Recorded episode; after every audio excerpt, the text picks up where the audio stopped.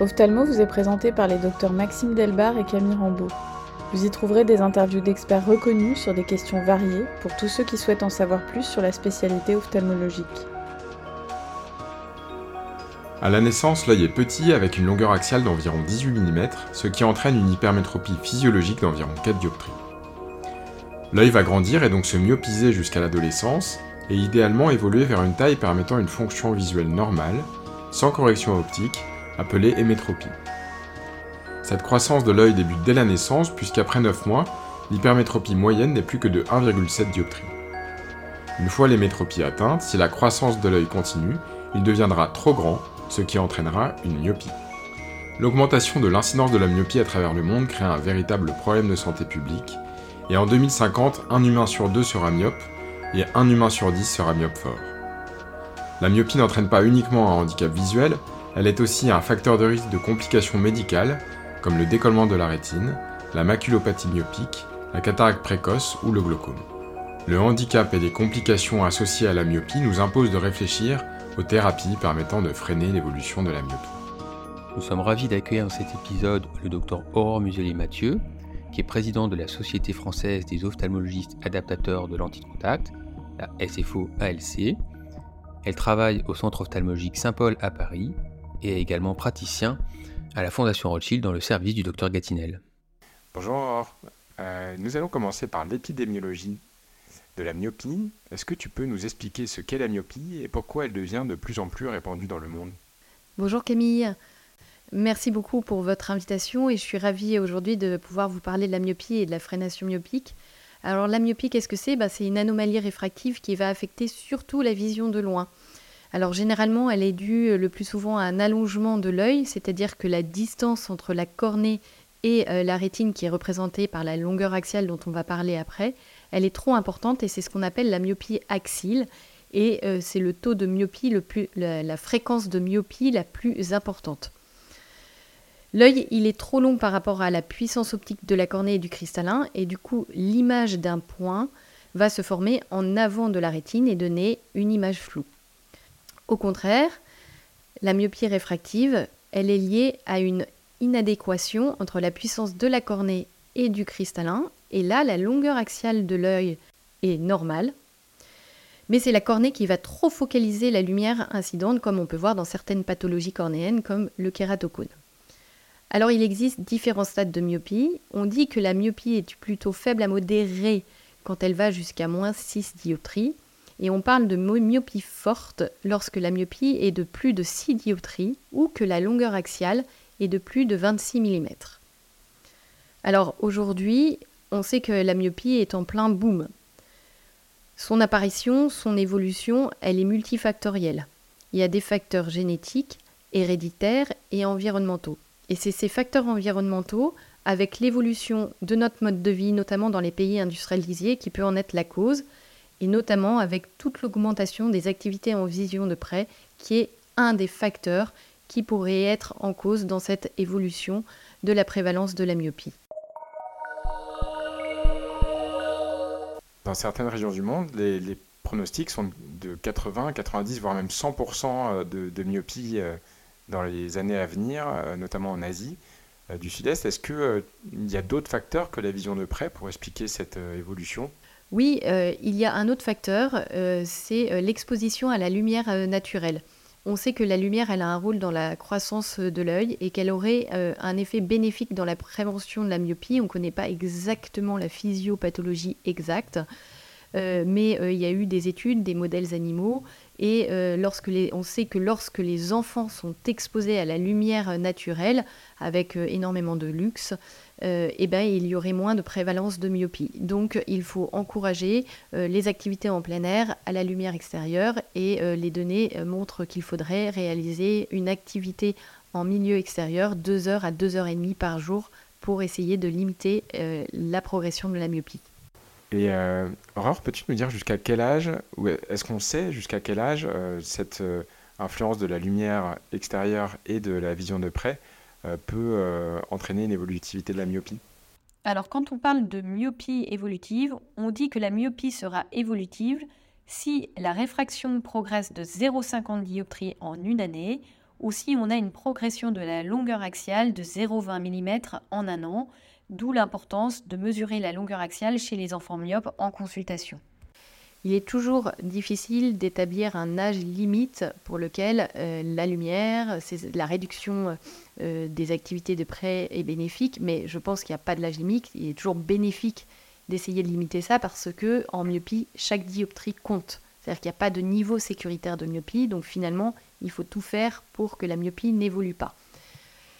Classiquement, on dit qu'à partir de l'âge de 17-18 ans, la myopie, normalement, a tendance à plutôt euh, se stabiliser, mais ce n'est pas le cas chez tout le monde. Il y a quand même des myopies euh, chez des étudiants qui continuent de progresser. En tout cas, ce que l'on sait, c'est que plus la myopie apparaît tôt dans l'enfance, le fait d'avoir des parents myopes, le fait d'être d'origine asiatique, le fait d'avoir des activités en vision de près qui sont importantes et de ne pas sortir à l'extérieur sont des facteurs de risque d'évolutivité de la myopie. Peux-tu nous redire quelle est la prévalence de la myopie actuellement dans le monde et quelles sont les prévisions? Alors il y a eu une étude de Brian Holden qui a montré que la prévalence dans les années 2000 était d'à peu près 23%, que actuellement dans les années 2020 la prévalence serait d'environ 33 à 34% et que les prédictions seraient que en 2050 la moitié de la population mondiale serait myope, dont une proportion de 10% de patients myopes forts, ce qui est énorme. Donc c'est une véritable épidémie de myopie. Et comme on l'a déjà dit, le continent asiatique est très touché, mais la France n'est pas en reste. Et aujourd'hui, en France, il y aurait plus de 2 millions d'enfants myopes. Est-ce que tu peux nous rappeler, Aurore, les conséquences de la myopie et les risques de la myopie forte? Alors la myopie, bien sûr, elle entraîne un défaut visuel, c'est celui de ne pas bien voir de loin.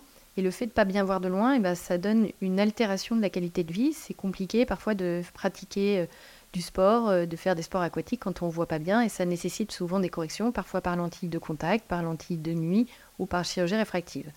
Il ne faut pas oublier que, au-delà de l'anomalie réfractive que représente la myopie, elle est aussi un risque de complications qui peuvent être potentiellement cécitantes, la cataracte, du glaucome, un risque de décollement de rétine ou de maculopathie.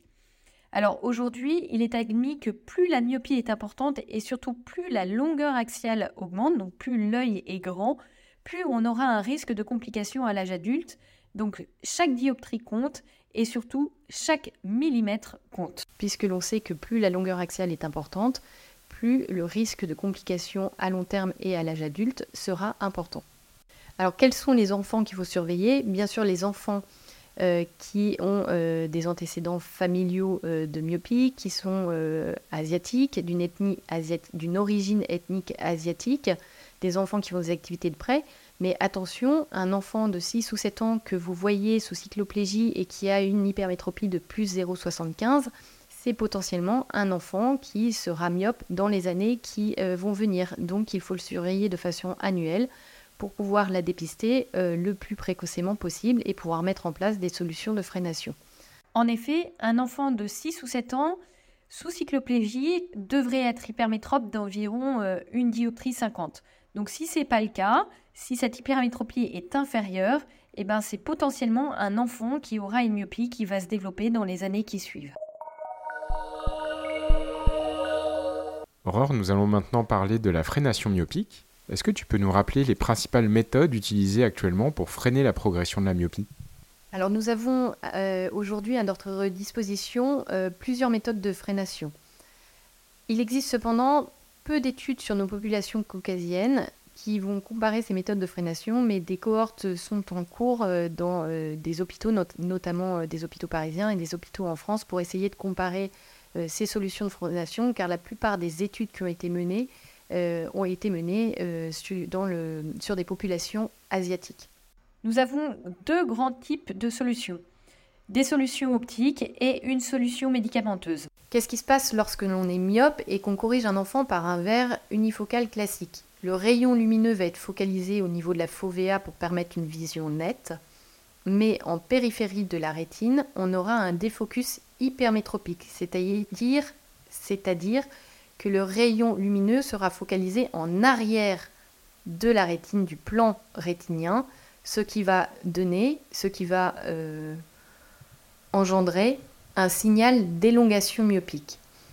Donc dans les systèmes de freination, on va induire un défocus périphérique en moyenne périphérie pour permettre d'avoir l'image rétinienne qui se forme en avant du plan de la rétine et donc créer un défocus myopique et euh, engendrer du coup un signal de freination myopique. Alors, nous avons donc à notre disposition des verres de freination qui sont commercialisés par euh, différents laboratoires. Il y a pas mal de verres qui sont en cours de développement. Aujourd'hui, sur le marché, il y a deux grands euh, verres qui ont des études qui ont montré des études scientifiques qui ont montré euh, l'efficacité tant sur la progression myopique que la longueur axiale. Concernant les autres verres, nous sommes en attente euh, des résultats scientifiques et des données scientifiques. Concernant les lentilles de contact, nous avons à notre disposition des lentilles rigides et des lentilles souples. Pour les lentilles souples, nous avons différents modèles, des lentilles jetables journalières, des lentilles mensuelles et des lentilles trimestrielles avec des designs optiques qui euh, sont différents selon euh, les gammes de lentilles. Concernant les lentilles rigides, il est possible de porter des lentilles rigides de jour euh, qui ont un design spécifique et il est possible aussi de pratiquer l'orthokératologie qui consiste à porter une lentille rigide la nuit et de se passer de correction la journée toutes ces solutions par lentille de contact ont, eu, euh, montré euh, qu'il était possible de freiner la myopie à l'aide de ces systèmes. Euh, la deuxième option est un traitement médicamenteux par goutte d'atropine qui doit être instillé tous les jours pendant une durée minimum de deux ans.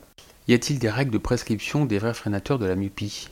Alors pour prescrire un verre de freination, il faut bien sûr réaliser un examen ophtalmologique complet et il sera nécessaire de réaliser un examen sous cycloplégie afin de ne pas surcorriger ou sous-corriger votre enfant myope.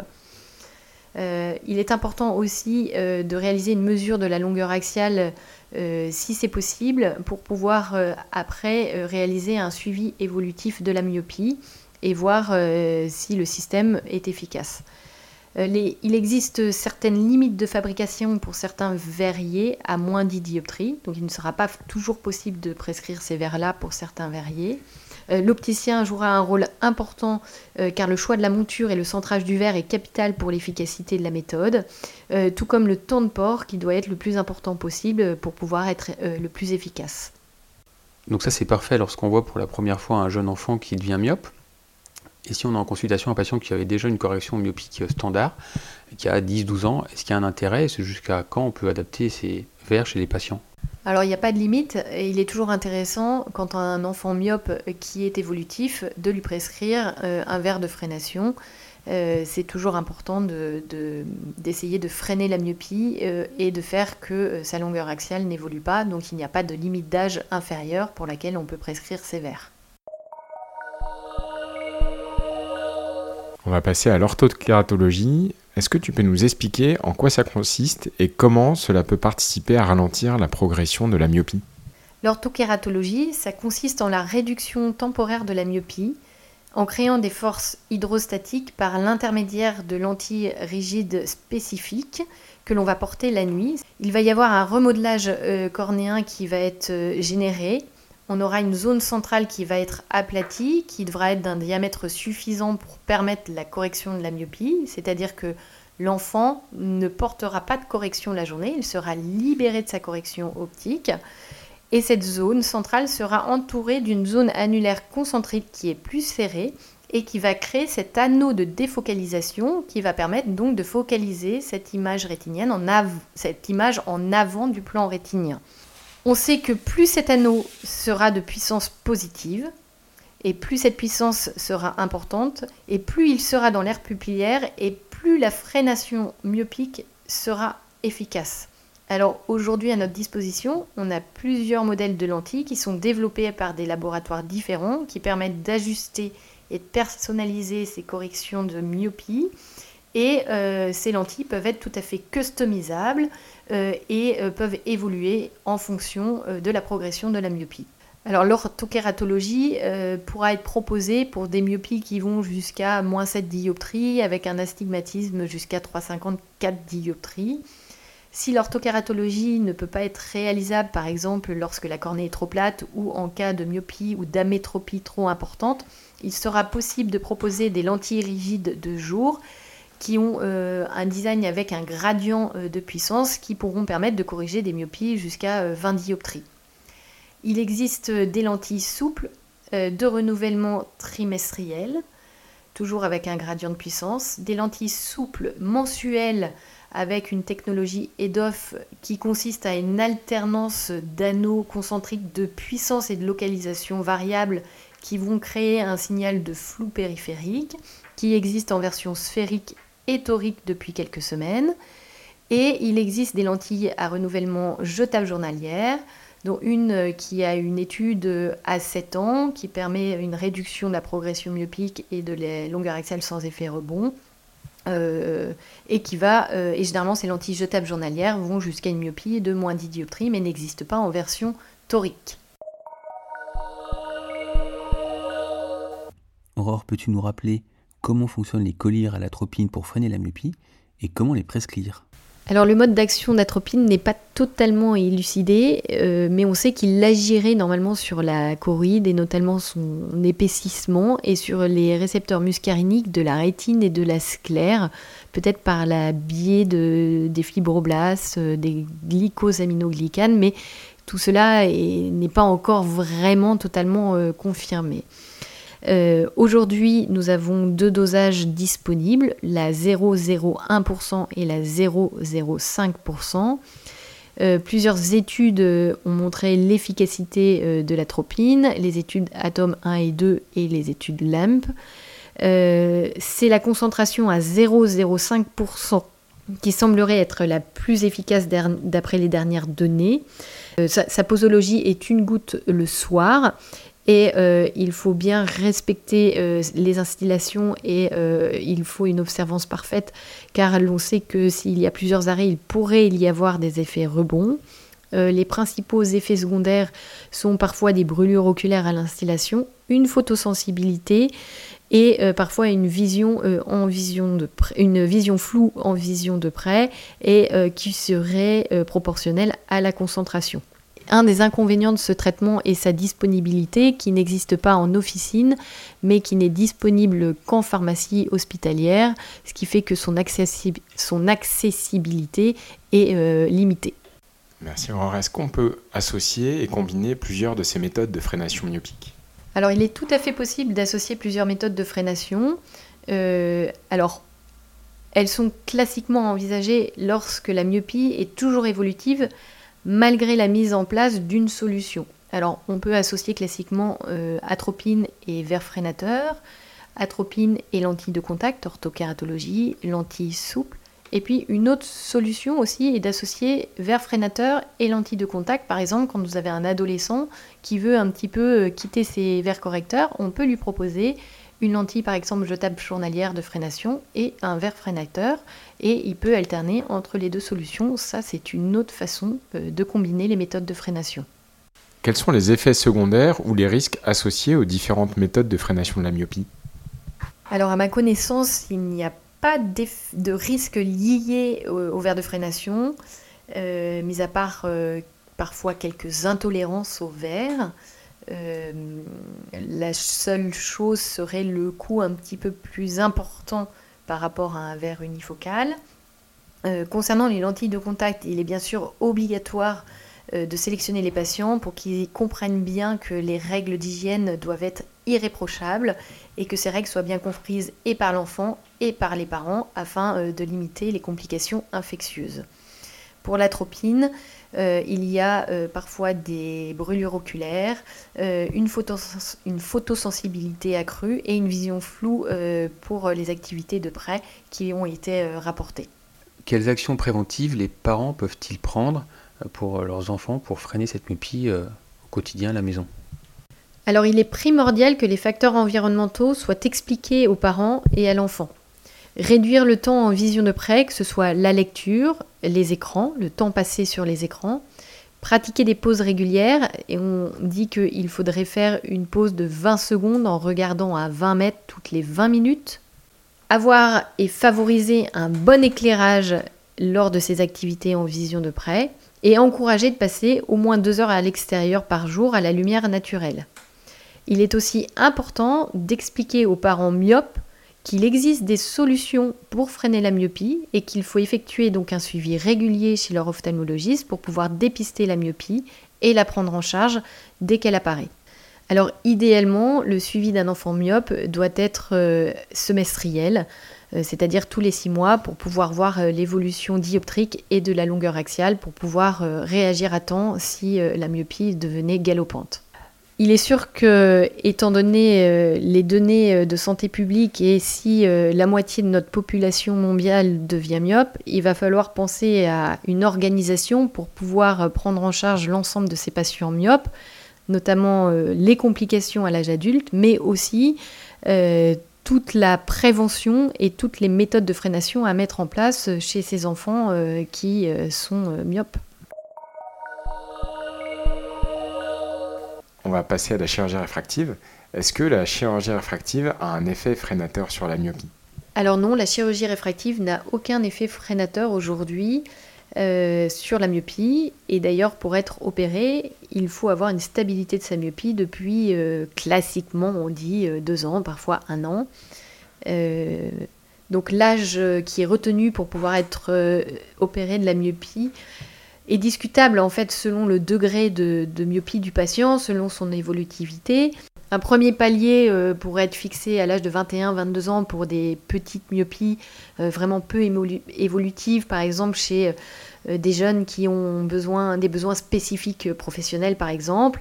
Sinon, il est plutôt, euh, je crois, recommandé d'attendre plutôt l'âge des 25 ans et une vraie stabilité pour pouvoir envisager une chirurgie réfractive. Tu nous as parlé de toutes les méthodes qui existent aujourd'hui pour freiner la myopie, mais comment choisir la bonne méthode pour un patient donné? Alors à mon avis, je ne pense pas qu'il y ait une méthode pour un patient. Je pense qu'un patient myope, c'est un patient qui a un profil de vie et un profil myopique évolutif euh, pour lequel on va pouvoir proposer une solution à un moment donné. Et ça va dépendre de l'âge d'apparition de la myopie, de son profil évolutif, mais aussi de son contexte familial, euh, de sa myopie, euh, de est-ce qu'il a une activité sportive importante, est-ce qu'il fait des sports aquatiques, par exemple, on pourra l'orienter vers l'orthokératologie s'il a une myopie importante. Bien sûr, les verres de freination bah, sont la solution la plus facile à mettre en place en première intention. Et puis il y a aussi la notion de coût, qu'est-ce qui est possible d'assumer pour ces familles qui parfois ont plusieurs enfants, qui ont besoin de toutes ces solutions de freination. Et ça, c'est pas anodin à prendre en compte. Donc c'est tout un contexte qu'il va falloir prendre en compte et un profil évolutif qu'il va falloir euh, euh, gérer dans euh, le futur pour pouvoir mettre en place les solutions les plus adéquates par rapport à un moment de vie donné de l'enfant. C'est le moment de passer aux questions du patient. Ce sont les questions que les patients posent à Camille en consultation. Oui, alors il y a une question qui revient souvent dans les consultations préopératoires de chirurgie réfractive chez les jeunes femmes. Et elle demande est-ce que la grossesse va influencer euh, l'évolution de ma myopie? Est-ce qu'il vaut mieux que je me fasse opérer avant ou après? Euh, Est-ce que tu as une réponse à ça? Alors à ma connaissance, euh, la grossesse n'a pas d'effet sur l'évolution de la myopie. On sait que pendant la grossesse, il peut y avoir une petite modification de la myopie qui est liée souvent au contexte hormonal de cette dernière et que euh, si après la grossesse et l'arrêt de l'allaitement, il y a une évolution myopique, c'est que probablement il y aurait eu cette évolution myopique euh, qui aurait été faite euh, notamment dans le contexte de la période de vie et de l'âge jeune où la myopie aurait pu être évolutive sans grossesse. Une autre question qu'on peut avoir souvent, c'est ma femme et moi sommes myopes, quel est le risque que mes enfants soient myopes? Alors il est reconnu que d'avoir un parent myope augmenterait le risque de 2 à 3 fois d'avoir une myopie, et si les deux parents sont myopes, c'est de 6 à 7 fois plus de risque d'avoir une myopie. En consultation d'orthokératologie, ce qu'on peut souvent entendre aussi, c'est est-ce que euh, cette solution de lentilles de nuit va me permettre de ne plus jamais être myope? Alors le fait de porter les lentilles d'orthokératologie permet donc cette réduction de la myopie mais qui sera temporaire. L'effet est complètement réversible et à l'arrêt du port des lentilles, la myopie revient à son état d'origine si elle n'a pas progressé. Il est souvent difficile de prédire l'avenir, mais quel est selon toi l'avenir de la freination de la myopie? Le thème de la freination myopique est un sujet d'actualité, et notamment pour tous les industriels qui développent de plus en plus de solutions. On a énormément de solutions qui sont arrivées depuis 2-3 ans. alors les avancées, c'est, je l'espère, et puis il y a, sûrement des choses, c'est l'atropine qui va peut-être être euh, mise à disposition euh, par les industriels avec un collier peut-être d'officine. Euh, il y a des lentilles de contact qui vont être commercialisées dans les mois, années futures, des nouveaux développements avec des nouveaux designs et sûrement peut-être des nouveaux verres de freination. et puis ben, la myopie, ça va être aussi une nouvelle organisation.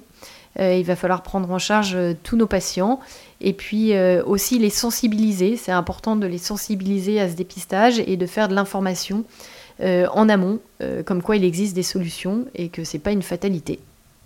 Merci beaucoup Aurore pour ton expertise et merci pour ton accueil ici au Centre ophtalmologique Saint-Paul.